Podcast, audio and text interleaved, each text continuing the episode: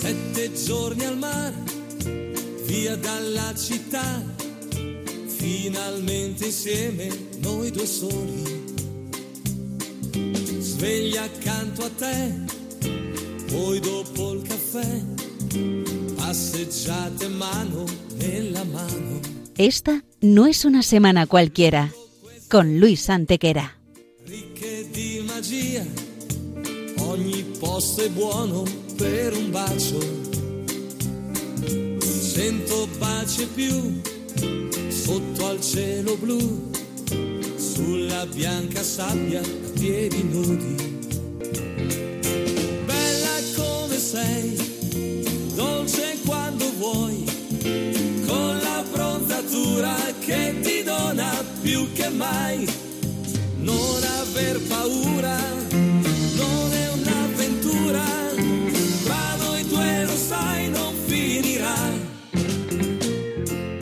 Hola a todos, bienvenidos una vez más al programa Esta no es una semana cualquiera en Radio María con un servidor de ustedes Luis Antequera y Mariate Aragonés. Y bien Luis, ¿qué semana nos ocupa hoy? Hoy Mariate le vamos a dar un repaso a algunos de los hechos históricos ocurridos entre un 24 y un 30 de marzo. Una semana que no es una semana cualquiera, siete días, sette giorni, como reza nuestra sintonía, en los que han pasado a lo largo de la historia cosas que ni se imaginan nuestros oyentes, porque la historia es así, mejor y más fantástica que la más increíble de las fantasías. Comencemos pues.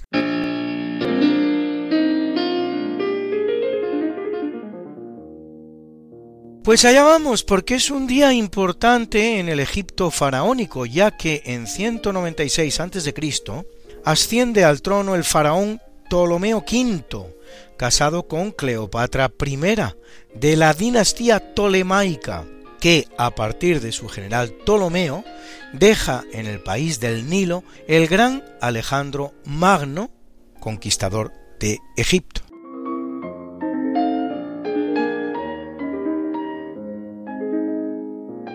Y en 47 a.C., Cleopatra VII, reina de Egipto, tras derrotar a su hermano Ptolomeo XIII con la ayuda de su amante romano Julio César, se casa con su hermano Ptolomeo XIV, de tan solo 10 años de edad, para poder continuar así en el trono.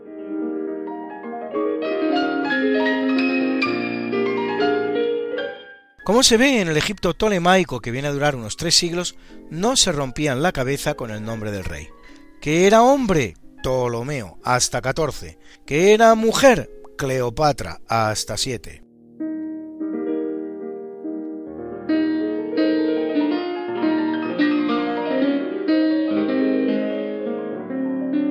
En 146 a.C. concluye la Tercera Guerra Púnica, última entre Roma y Cartago, con la destrucción definitiva de la ciudad de Cartago por el romano Escipión Emiliano.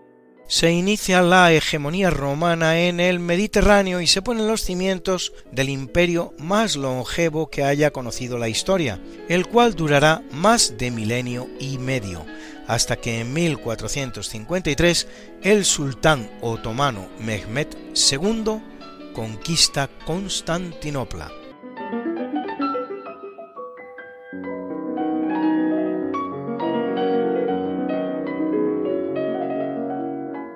Es una fecha importante por lo que se refiere al reino visigodo español, pues en 631 Sisenando, con ayuda del rey franco Dagoberto, derrota y depone a Suintila, reinando durante cinco años en los cuales bajo la presidencia de Isidoro de Sevilla, el hombre más sabio de su época, el primer enciclopedista de la historia, doce siglos anterior a los franceses, convoca el cuarto concilio de Toledo, concilio en el cual se formula una de las principales colecciones legislativas españolas, el llamado Liber Judiciorum.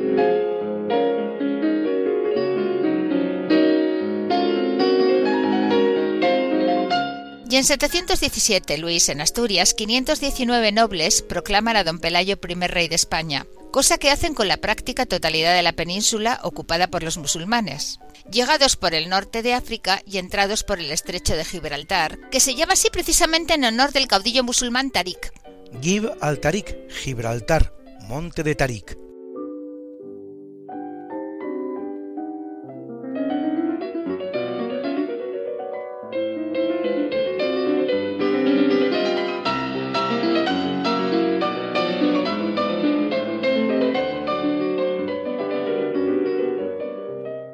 En 708 Constantino I es elegido octogésimo octavo papa de la Iglesia Católica, que lo es siete años durante los cuales deberá hacer frente a la cuestión del segundo concilio trulano, que la Iglesia no reconoce, y que se verá ante la enojosa situación de tener que confirmar emperador al monotelita Filípico Bardano, que había asesinado a Justiniano II para serlo, y negarse no tanto por haber asesinado a Justiniano II como por profesar la herejía monotelita, que pensaba que en Jesucristo existía una única naturaleza divina, pero no humana, a pesar de ser la primera vez que un emperador pedía la confirmación del Papa, contrariamente a lo que venía sucediendo, que era el Papa el necesitado de la confirmación imperial así que una hermosa ocasión perdida.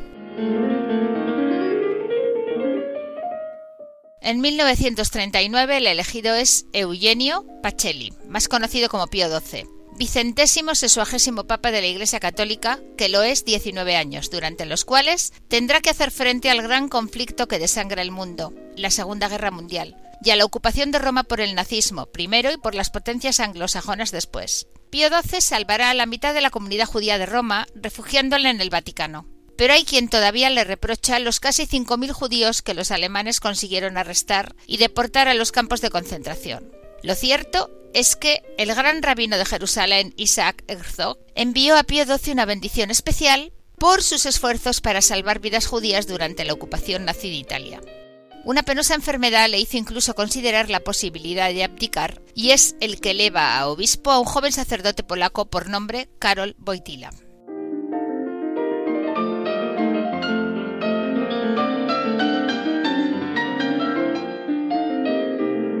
En 1281 en Palermo la revuelta conocida como de las vísperas sicilianas, por estar las iglesias tocando al oficio de vísperas cuando se inicia, supone un cambio de dinastía en la gran isla mediterránea. Los Anjou franceses o angiovinos de Carlos I son reemplazados por los Aragón de Pedro III, casado este con Constanza de Sicilia, depositaria a su vez de los derechos dinásticos del asesinado rey de Sicilia Manfredo de Hohenstaufen el destino siciliano queda vinculado a las coronas españolas, situación que va a durar hasta la paz de Utrecht en 1714, cuatro siglos y medio, es decir, el triple de tiempo del que lleva la isla, la más grande del Mediterráneo, vinculada a Italia todavía al día de hoy.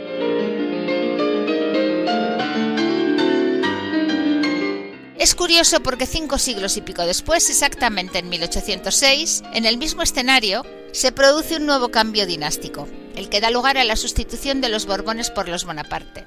José, hermano de Napoleón, es colocado por este en el trono de Nápoles, sustituyendo a Fernando I de Borbón. Y nuevas coincidencias, Mariate, porque poco más de dos años después, al igual que unas décadas antes hiciera Carlos III de Borbón, José Bonaparte pasa de ser rey de Nápoles a ser rey de España.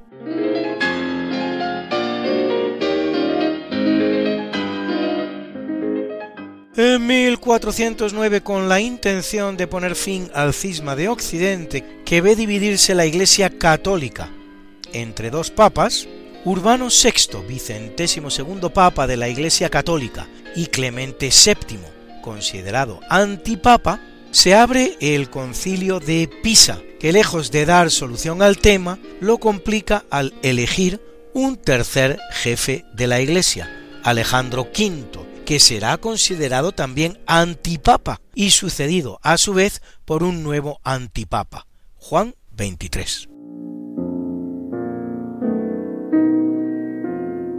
La definitiva solución al cisma aún habrá de esperar ocho años, hasta que con la elección de Martín V y la deposición de todos los papas reinantes la Iglesia recupere la anhelada unidad.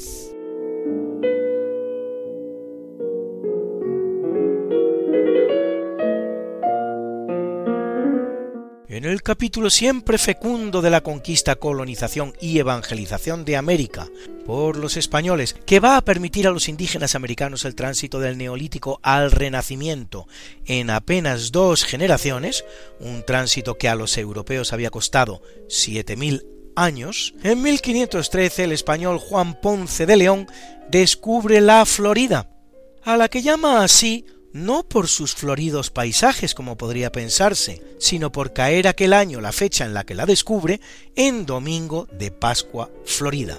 Y con la Florida podemos decir también lo que son hoy los Estados Unidos de Norteamérica, descubiertos por lo tanto también por un español.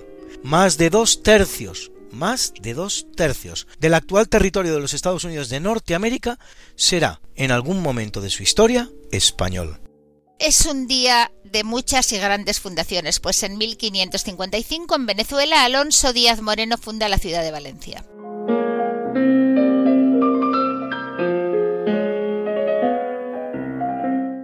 1612, en la actual Bolivia, Pedro Lucio Escalante de Mendoza funda la ciudad de Jesús de Montes Claros de los Caballeros, hoy Valle Grande. En 1615, en el actual Paraguay, el santo jesuita y mártir Roque González Santa Cruz funda la ciudad de Encarnación.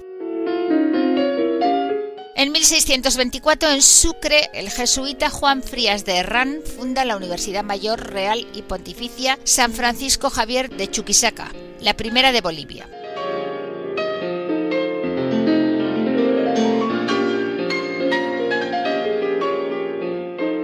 y en 1785 el religioso Juan Ramos de Lora funda el Real Colegio Seminario de San Buenaventura, precedente de la Universidad de los Andes, segunda universidad venezolana después de la Universidad de Caracas.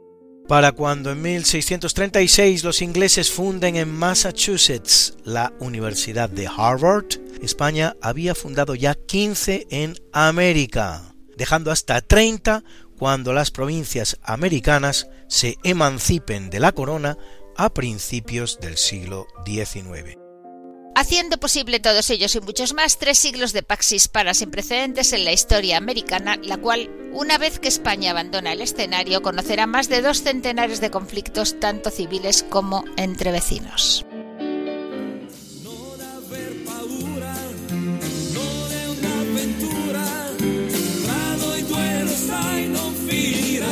Esta no es una semana cualquiera. Con Mariate Aragonés y Luis Antequera. La historia como es. Y no como nos gustaría que fuera.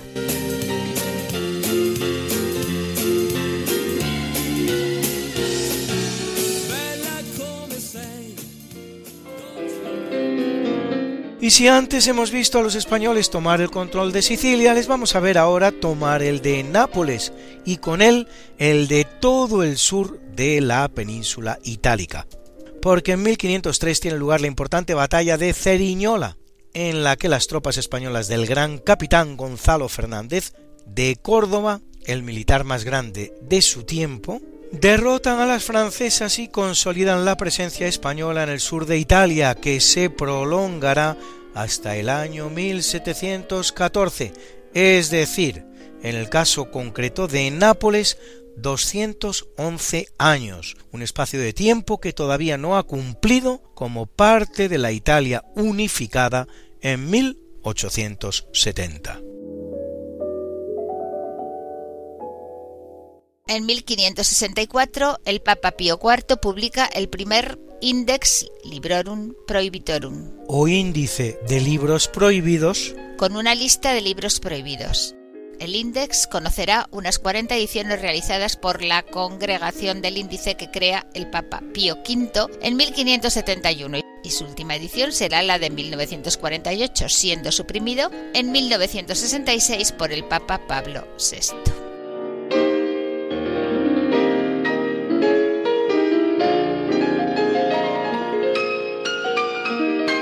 En 1638, en un episodio muy poco conocido de la historia norteamericana, colonos suecos, comandados por Peter Minuit, fundan en Delaware la colonia de Nueva Suecia, en torno al fuerte Cristina, así llamado en honor a la reina sueca, cerca de donde hoy se halla la ciudad de Wilmington. La Nueva Suecia apenas durará 17 años, hasta que en 1655 se acabe disolviendo en otro experimento, tampoco muy conocido ni duradero, cual es el de la Nueva Holanda.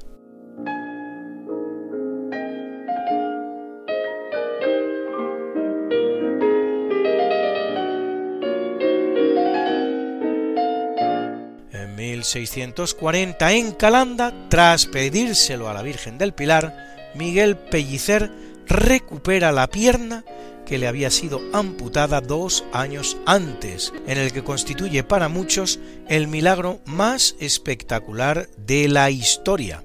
Muy bien documentado desde el punto de vista histórico, además, con todo lujo de detalles, actas notariales incluidas.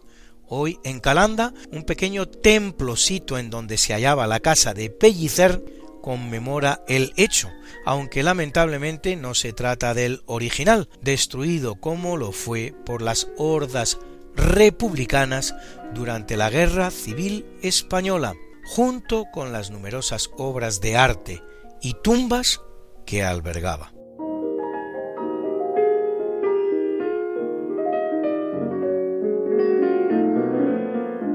En 1886, en Estados Unidos, el jefe Apache Jerónimo, por cierto católico y de habla hispana, gracias a la labor de evangelización y colonización que España llevaba varios años desarrollando, católico y de habla hispana, no se lo pierdan. Escapa hacia su tierra natal en Arizona, colonizada y evangelizada por los españoles, donde retomará la lucha hasta ser capturado de nuevo nueve meses después.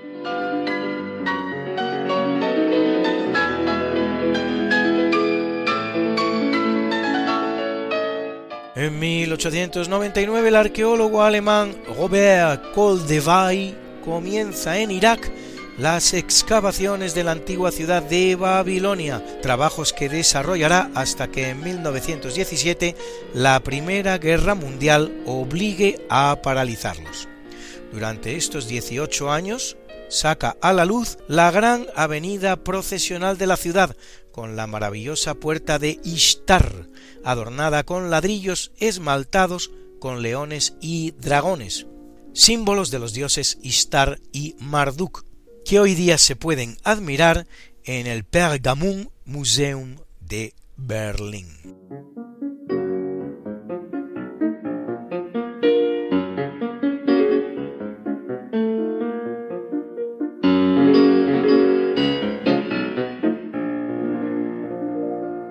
En 1916 del puerto inglés de Foxton zarpa el barco Sussex, que dos horas después, en el marco de la Primera Guerra Mundial, es torpedeado por un submarino alemán. Se producen unos 80 muertos. Entre ellos se halla el eximio compositor español Enrique Granados, que por cierto tenía pavor a los barcos y no le faltaba razón. Granados, que sabía nadar, morirá al lanzarse al agua para intentar salvar a su mujer, que no sabía. ¿Cabe mayor prueba de amor, de generosidad y de lealtad? Solo unas semanas antes había registrado un éxito apoteósico en Nueva York con sus goyescas, que hoy, con nuestro homenaje, forman parte de nuestra banda sonora.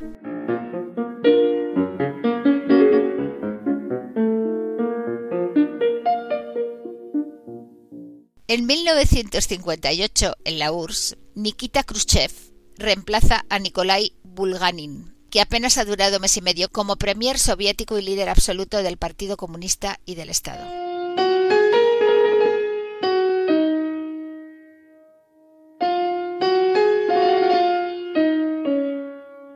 Khrushchev acometerá el proceso conocido como desestalinización, pero mantendrá el férreo control totalitario comunista hasta que seis años más tarde, en 1964, dimita inesperadamente, siendo reemplazado por Leónidas Brezhnev.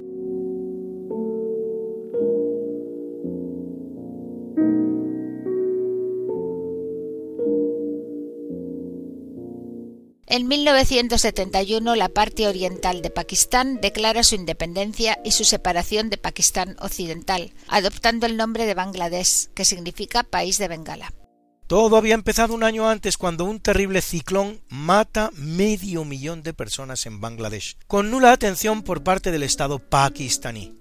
Poco después, el presidente de Pakistán, el militar Yahya Khan, rechaza los resultados electorales que otorgan a la Liga Awami una abrumadora mayoría en el Parlamento y no solo impide a su líder, Sheikh Mujibur Ra, tomar posesión de su escaño, sino que lo arresta. Bangladesh declara entonces la independencia y se inicia una durísima guerra que va a durar nueve meses y deja hasta tres millones de víctimas, con episodios que permiten hablar de un verdadero genocidio.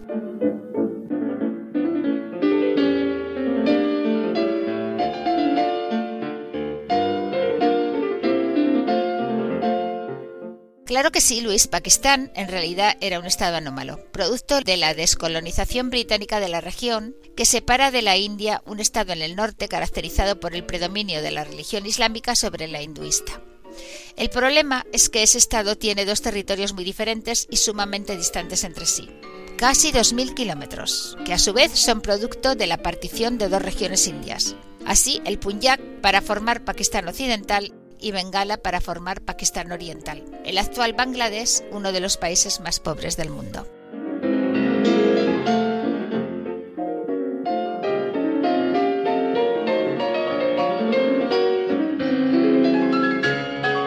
En 1973, tras 10 años de intervención, Estados Unidos completa la retirada de su ejército de Vietnam. La guerra aún proseguirá hasta que en 1975 la toma de Saigón fuerce la rendición de las tropas sudvietnamitas y la unificación del país bajo el control del gobierno comunista de Vietnam del Norte, también llamado el Vietcong. El conflicto dejará un terrible saldo en vidas humanas, 700.000 vietnamitas y 57.000 soldados norteamericanos.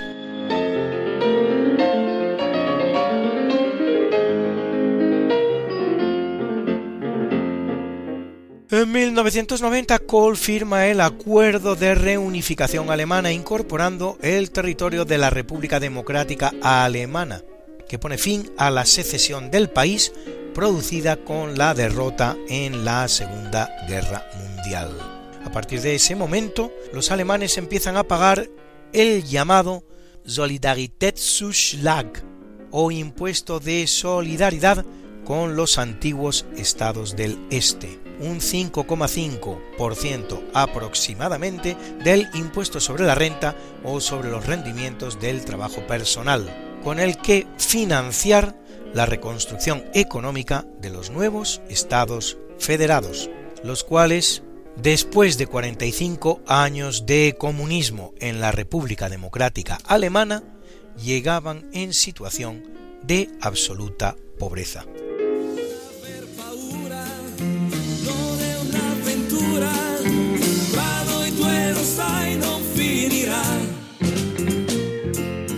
¿Quieres hacer radio con nosotros?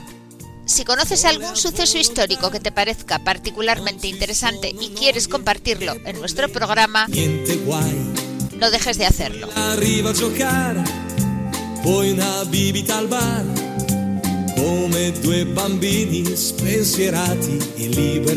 Puedes grabar un MP3 de hasta 3 minutos de duración y enviárnoslo a esta no es una semana cualquiera, así como suena, sin puntos ni espacios, arroba radiomaria.es.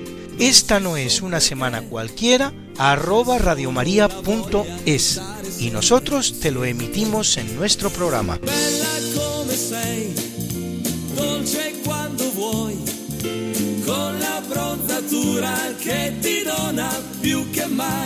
Recuerda, grabas un MP3 de 3 minutos de duración máxima con un evento histórico que te parezca interesante, nos lo envías a esta no es una semana cualquiera arroba radiomaria.es y te lo publicamos en la radio.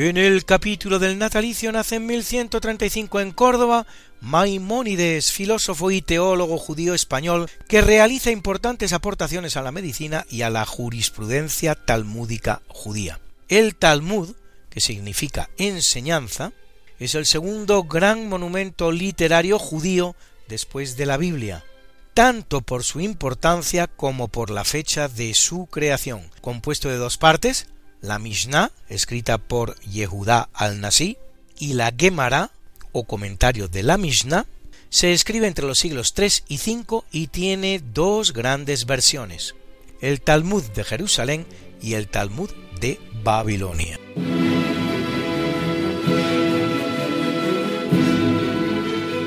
En 1432 nace el otomano Mehmet II, apodado el Conquistador, hijo de Murat II, que en 1453, después de un sitio de dos meses, conquista Constantinopla, deponiendo al último emperador romano Constantino XI, desaparecido en la batalla, poniendo así fin a un imperio romano que ha durado milenio y medio, y dando comienzo tanto al imperio turco como al periodo de la historia denominado Edad Moderna.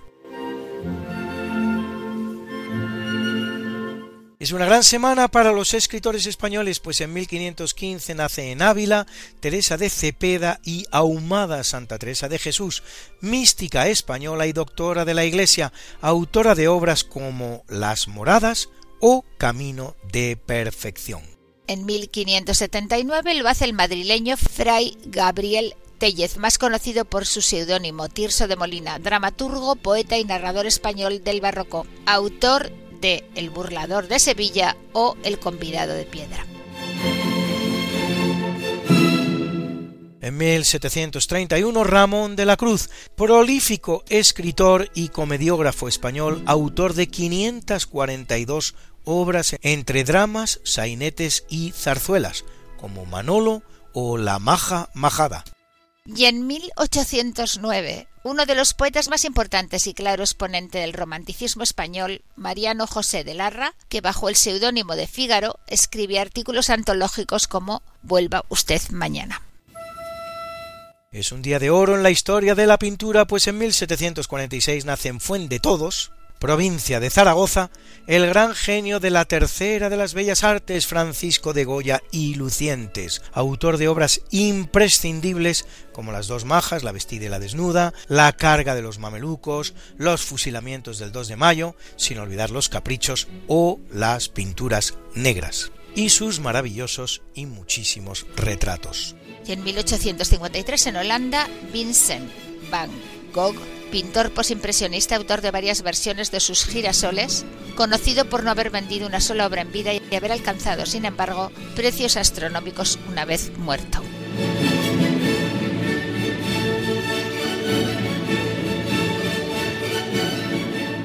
En 1785 nace el pobre Luis XVII de Francia, hijo de Luis XVI, que después de haber sido incluso obligado a testificar contra su madre, la reina María Antonieta, en el juicio que la condenará a ser guillotinada, después de verse sometido a un lavado de cerebro que pretendía hacerle olvidar quién era y convertirlo en un auténtico revolucionario, será encerrado a pesar de todo por la Revolución Francesa en la prisión del Temple, donde morirá en unas condiciones de salubridad pésimas a la temprana edad de los 10 años. Cada día, sinceramente, me pregunto más qué es eso que a algunas personas les parece admirable de la Revolución Francesa, que no pasó de ser una carnicería sin orden ni concierto, en la que salieron a la luz las más bajas e inconfesables pasiones humanas, y no se consiguió nada que no se hubiera podido conseguir por otras vías. Cuando se produjo el bicentenario de la Revolución Francesa, celebrada con toda pompa y todo boato, yo vivía en Francia y recuerdo que un alcalde, creo que el de Lyon, pero no lo digo con toda seguridad, declaró algo así como no hay nada que celebrar.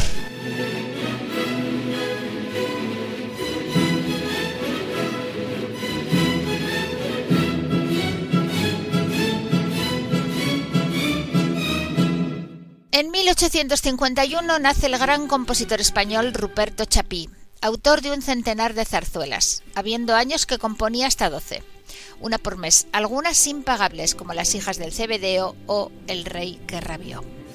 Coro de doctores de Ruperto Chapí, El rey que rabió. Pasen un ratito divertido.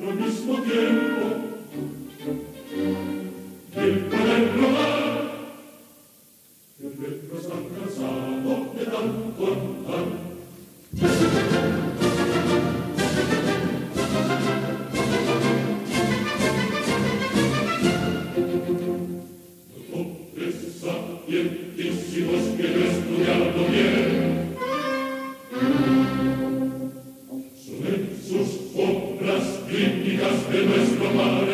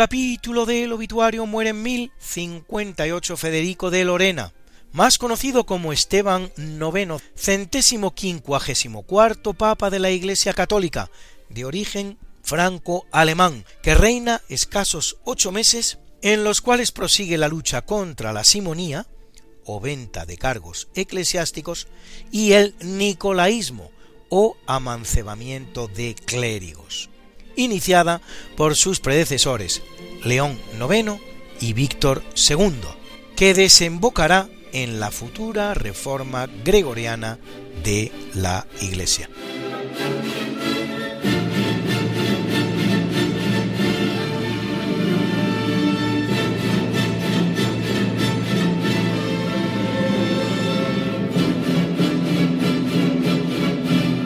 En 1801 muere el beato Diego José de Cádiz, fraile capuchino famoso por sus apasionados y bien construidos sermones, por cuya intercesión cura en los años 60 un niño que sufría una extraña enfermedad que le había producido una parálisis total y de haber persistido, con toda probabilidad también la muerte.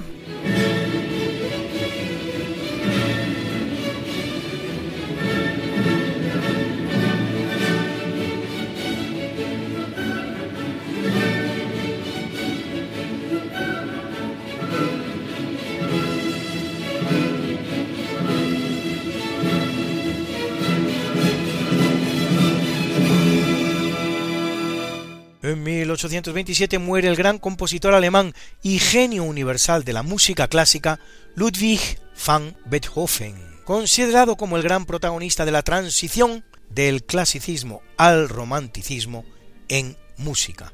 Deja una prolífica obra musical en la que destacan sus nueve sinfonías, sus siete conciertos, sus treinta y dos sonatas para piano, su ópera Fidelio o su obra Egmont. Su séptima sinfonía viene acompañando estas noticias en nuestra banda sonora de hoy. Y si antes hemos visto que era una gran semana para los escritores españoles, tenemos que ver ahora que también es una mala semana, pues en 1942 a consecuencia de una tuberculosis muere en la enfermería de la prisión de Alicante el poeta y dramaturgo Miguel Hernández, uno de los grandes poetas de la literatura española, autor de poemas tan maravillosos como la elegía a la muerte de Ramón Sige. Así es, Luis porque en 1960 muere también el gran intelectual español Gregorio Marañón, médico y ensayista, autor de obras como Don Juan, ensayo sobre el origen de su leyenda, Amiel, un estudio sobre la timidez, o ensayo biológico sobre Enrique IV de Castilla y su tiempo.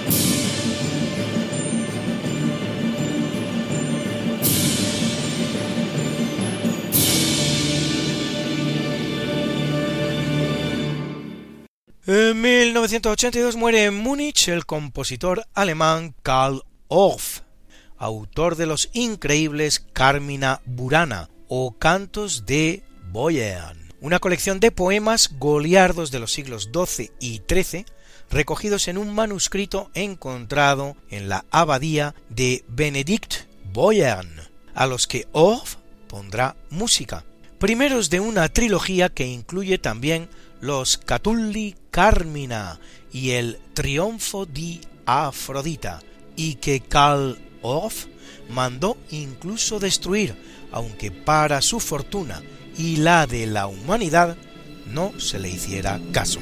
De los Carmina Burana han escuchado ustedes el famoso O Fortuna. Les propongo oír ahora uno de los más divertidos, el In Taberna.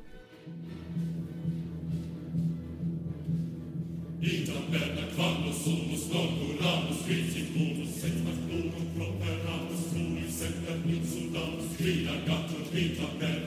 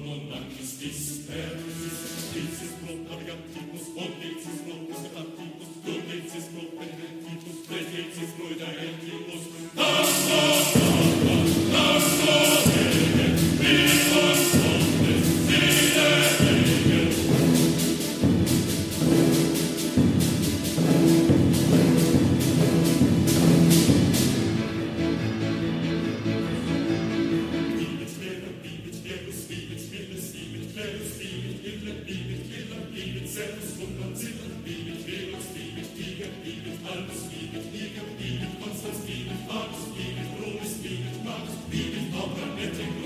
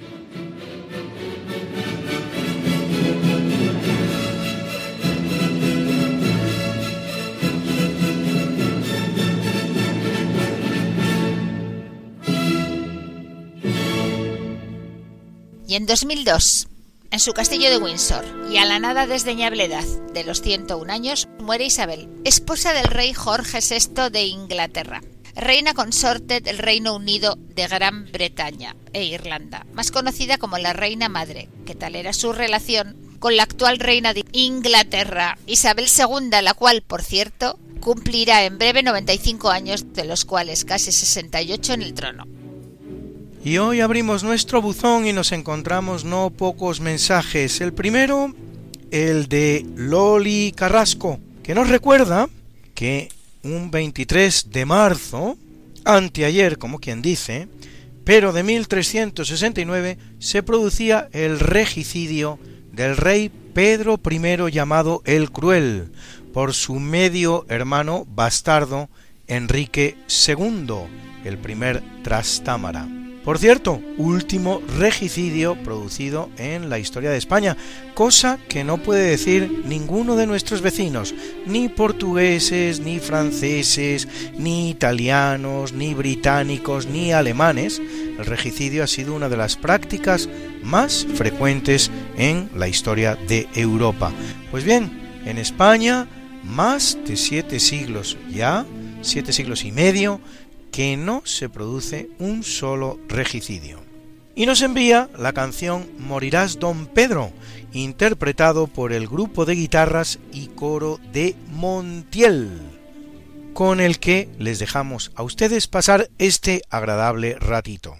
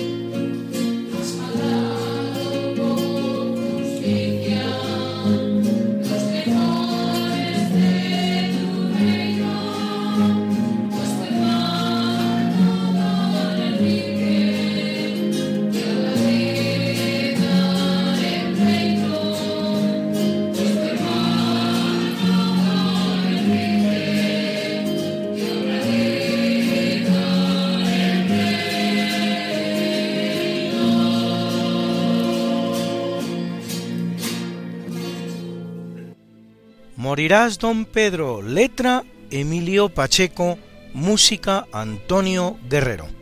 Y también Ana Cristina, que nos recuerda igualmente un importante aniversario, en este caso solo un año, de una fecha que sin duda recordamos todos. Pero dejamos a Ana Cristina que nos lo cuente. Ocurría el 20 de marzo del año pasado. El 20 de marzo se hizo una reunión urgente para programar la apertura de un hospital en IFEMA. Viendo la curva de contagios, el número de pacientes sin cama para ingreso y el porcentaje de pacientes que precisaban UCI y cómo crecían de forma exponencial, no quedaba otra.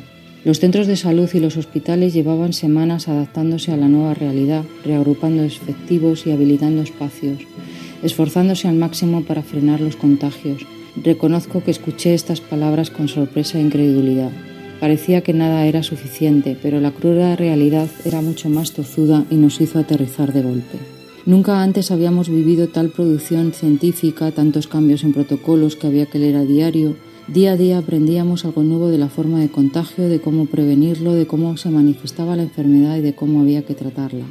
Nos pusimos enseguida a llamar a profesionales de todas las categorías en busca de voluntarios, convocándoles al día siguiente a primera hora en IFEMA. La respuesta fue increíble médicos, enfermeros, auxiliares de enfermería, celadores, sin excepción. Ese día, el primer día del hospital, el calendario anunciaba la primavera, pero era un día gris y muy frío. Mientras conducía hacia IFEMA me di cuenta de la magnitud de la situación para la población general. No había coches, algo inédito. Recuerdo que me dio cierto pudor circular por las calles de pronto prohibidas para miles de ciudadanos. Fue el primer día que no puse música y silencié mi voz, algo raro en mí, y que duró hasta que cerró IFEMA. La música me suele acompañar desde que me levanto, pero estaba impresionada y conmovida por las calles tan vacías, sin coches y sin gente. Entré por la puerta sur de IFEMA donde habíamos quedado con los voluntarios. Imagino que el miedo y la incertidumbre que a mí me acompañaban también iban de copiloto con aquellos que dieron el paso al frente. El pabellón 5 era un solar de suelo gris, luz escasa, con un olor característico que tengo memorizado en mi pituitaria. No había nada, solo algunas personas marcando líneas en el suelo y al fondo algunos paquetes que comprobé que eran somieres y colchones. Estaba sobrecogida. Tengo que reconocer que me entraron ganas de llorar, pero no era momento de titubear y regresé para ponerme al lado de mi jefe que seguía con su templanza habitual dando la bienvenida a los voluntarios. Era el día D, hora H, arrancaba el hospital IFEMA. No había manual de instrucciones para lo que estábamos viviendo. Nos tocaba a nosotros escribir sus páginas. Este fue el primer pabellón, el que hubo que montar de urgencia, mientras los pabellones 7 y 9 eran transformados gracias a ingenieros, a la UME, al ejército, en plantas de hospital, trabajando sin descanso y de forma coordinada. Fui testigo silenciosa de su increíble forma de trabajar y de su disciplina. Los pabellones 7 y 9 tenían la misma luz, el mismo techo, pero los suelos fueron tuneados de mil colores y los paneles de separación, los controles y las salas de radiología, admisión, la biblioteca consiguieron que se vieran más alegres y luminosos. A pesar de las horas, el frío, el cansancio, la incertidumbre, muchos de los que llegaron temprano por la mañana en IFEMA ya de noche se quedaron a entender las instrucciones de protección civil para explicar cómo se ponían los famosos EPI y permanecieron hasta el alba para atender a los primeros pacientes que empezaron a llegar solos y asustados. Muchas gracias Ana Cristina, estremecedor testimonio personal de un drama que nos afecta a todos. Y llegados a este punto de nuestro programa no nos queda sino presentar la mucha y buena música que ha acompañado a estas noticias. En este caso, obra del gran compositor español Enrique Granados, sus goyescas y entre ellas los requiebros Coloquio en la reja y El fandango de Candil. Al piano, la gran pianista también española Alicia La Rocha. Nos ha acompañado también la música de Ruperto Chapí, el rey que rabió su coro de doctores divertidísimo. Lo cantaba el concierto Voces para la Paz, dirigido por Miguel Roa. Y la séptima sinfonía, ¿de quién sino de Ludwig van Beethoven? Era la West Eastern Divan Orchestra, dirigida en este caso por el gran director argentino Daniel Barenboim y los Carmina Burana del gran Karl Orff. En este caso, dos de ellos, el O Fortuna conocidísimo y el muy divertido In Taberna cuando Sumus, interpretado por el Munich String and Percussion Orchestra y el Madrigal Choir Munich, dirigidos por Adel Shalom.